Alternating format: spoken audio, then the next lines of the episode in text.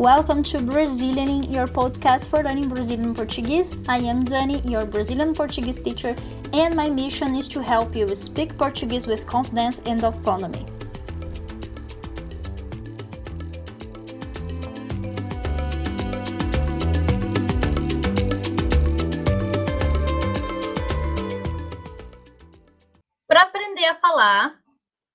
To learn how to speak in Portuguese, you need only one thing.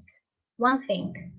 You need tchan, tchan, tchan, tchan, falar. Você precisa falar.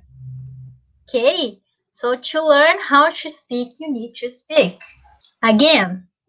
So look at my eye. To learn how to speak, you need to speak. Okay?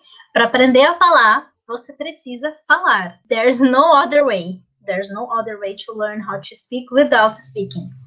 Uh, grammar is important. It's important to learn vocabulary, but the most important part is to practice, okay? To practice your conversation. Uh, I will give you an example with a bike. When you ride a bike, quando você anda de bicicleta, if you train how to run and you try to ride a bike, probably you will not succeed. Provavelmente você não vai conseguir. All of them, they are physical exercise, but they have nothing to do with each other. Okay, so this is the same, guys. Imagine that you wanna learn how to ride a bike. If you practice grammar, you are run running. If you practice vocabulary, you are I don't know, you are practicing like dance. But you need to ride a bike ok? Você precisa andar de bicicleta. Você não precisa correr e você não precisa dançar. Correr e dançar, to run and to dance, may help you to ride a bike, maybe. But to ride, you must try how to ride a bike.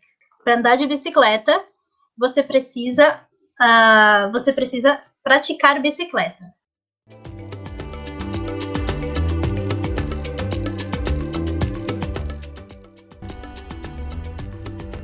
It was today's episode. If you liked this episode, consider visit my website brazilianing.com and my social media as well. I will leave all the links here in the description of this episode.